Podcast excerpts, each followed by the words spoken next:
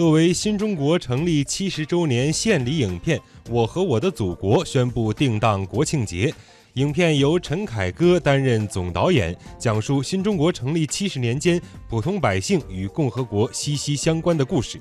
根据介绍，电影《我和我的祖国》聚焦于新中国成立七十年重大历史节点中的普通百姓，通过大家共同的视角回望新中国成立七十年的历程。由陈凯歌、张一白、管虎、薛晓路、徐峥、宁浩、文牧野七位导演共同执导。